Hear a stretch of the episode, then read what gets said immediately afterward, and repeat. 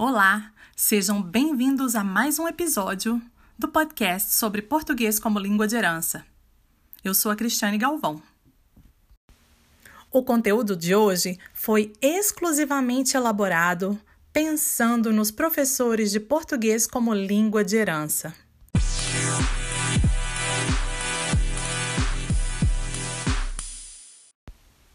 Hoje eu vou falar sobre como aplicar brincadeiras efetivamente no ensino do português como língua de herança. Alguns professores me perguntam: como que eu faço para aplicar uma brincadeira efetivamente e ter certeza de que os meus alunos estão aprendendo a língua? Como que eu posso fazer para ter a certeza de que os alunos realmente vão aprender o que eu estou ensinando para eles durante a brincadeira? Eles também me perguntam se essas brincadeiras devem ser focadas em atividades dentro da sala de aula ou fora da sala de aula. Então, eles sempre perguntam também quais tipos de jogos, quais tipos de brincadeiras eu posso aplicar para os meus alunos. Eu sempre sugiro atividades fora da sala de aula, até porque, num ambiente mais natural, as crianças vão aprender mais. Mas nem todas as escolas nem todos os ambientes de ensino vão dar essa oportunidade para os professores. Nem todo mundo tem a possibilidade de ensinar fora da sala de aula. Mas eu vou enfocar um pouquinho mais nisso, para aquelas escolas, para aqueles ambientes nos quais as crianças podem brincar fora da sala de aula. Então, se formos pensar em atividades que são feitas fora da sala de aula, quais seriam essas atividades? Então, a minha primeira dica é: tome notas. Anote quais são essas atividades que podem ser feitas fora de sala de aula. Então, podemos anotar, por exemplo, a amarelinha, não é mesmo? O jogo do pique-pega, a brincadeira do pique-pega, a, a brincadeira de esconde-esconde, não é mesmo?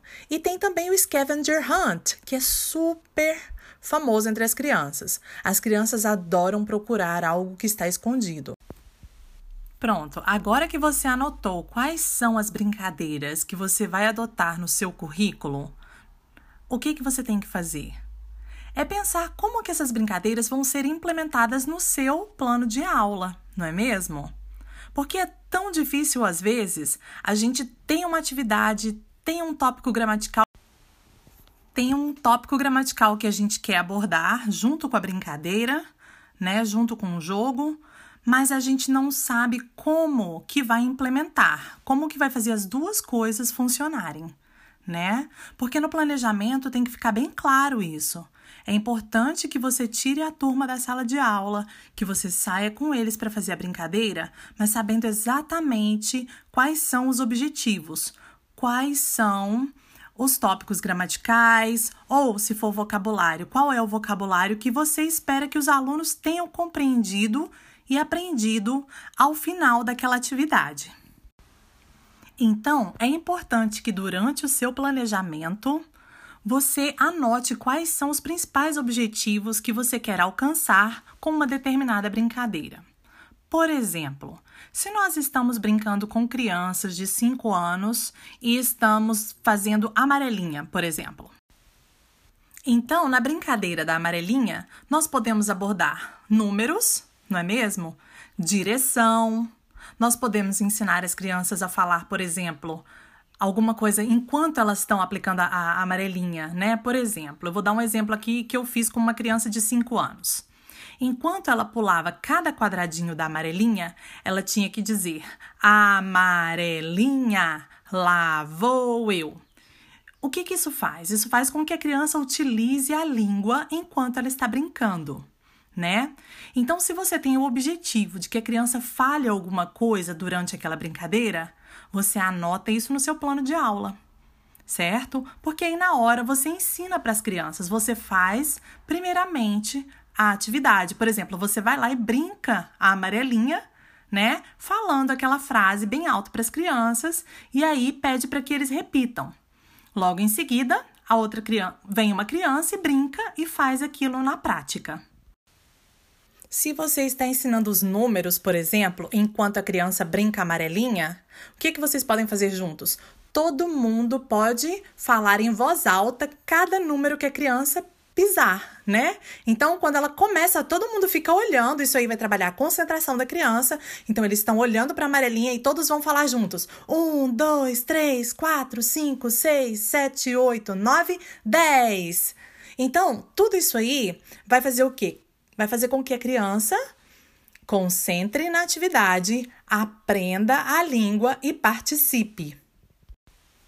Então, é importante que você coloque muito conteúdo prático durante a brincadeira. As frases, a repetição, a conversa sobre a brincadeira em si, para que tudo isso faça com que os alunos prestem atenção tenham exposição à língua que você está falando e que também depois eles possam repetir e praticar.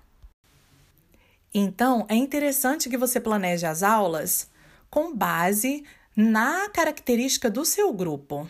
Então é super interessante que o professor tenha essa, é, esse conhecimento do grupo, saiba exatamente quem são os alunos, saiba também dos limites dos alunos, né? E pense em tudo isso enquanto estiver elaborando uma atividade, preparando um planejamento de aula para brincar na sala de aula ou fora dela, mas tem sempre que pensar também no que quais são as limitações, né?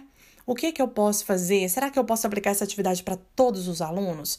E se um aluno não puder é, participar dessa brincadeira por algum motivo, né? Então, fazer de uma maneira que você englobe toda a sala de aula, que você coloque todos e que todos sejam incluídos e participem da brincadeira, certo? E com essas dicas eu termino o podcast de hoje. Agradeço a atenção de vocês por terem escutado. Espero que vocês comentem aí com dicas e perguntas. E também vocês podem me seguir na minha página sobre formação de professores de línguas, que é Bilingualism in Practice, no Facebook. Muito obrigada e eu aguardo vocês no próximo podcast para me ouvirem, comentarem e curtirem a minha página também. Obrigada!